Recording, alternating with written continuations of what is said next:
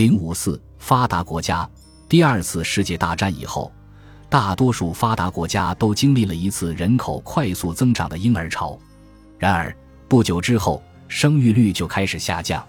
美国经历的婴儿潮，出生人口最多，持续的时间也最长，从一九四五年一直到一九六四年。欧洲的婴儿潮规模小于美国，时间也更短，而日本的婴儿潮时间最短。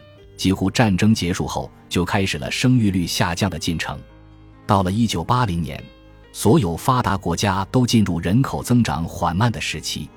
近几年，个别发达国家，例如日本，其总人口规模已经开始下降。当前在主要发达国家中，除了以色列之外，所有国家的生育率都低于二点一的更替水平。生育率较高的国家是法国、英国、澳大利亚和美国。他们的生育率相对低于更替水平较少，而东亚国家如日本、韩国还有新加坡，其生育率则远远低于更替水平。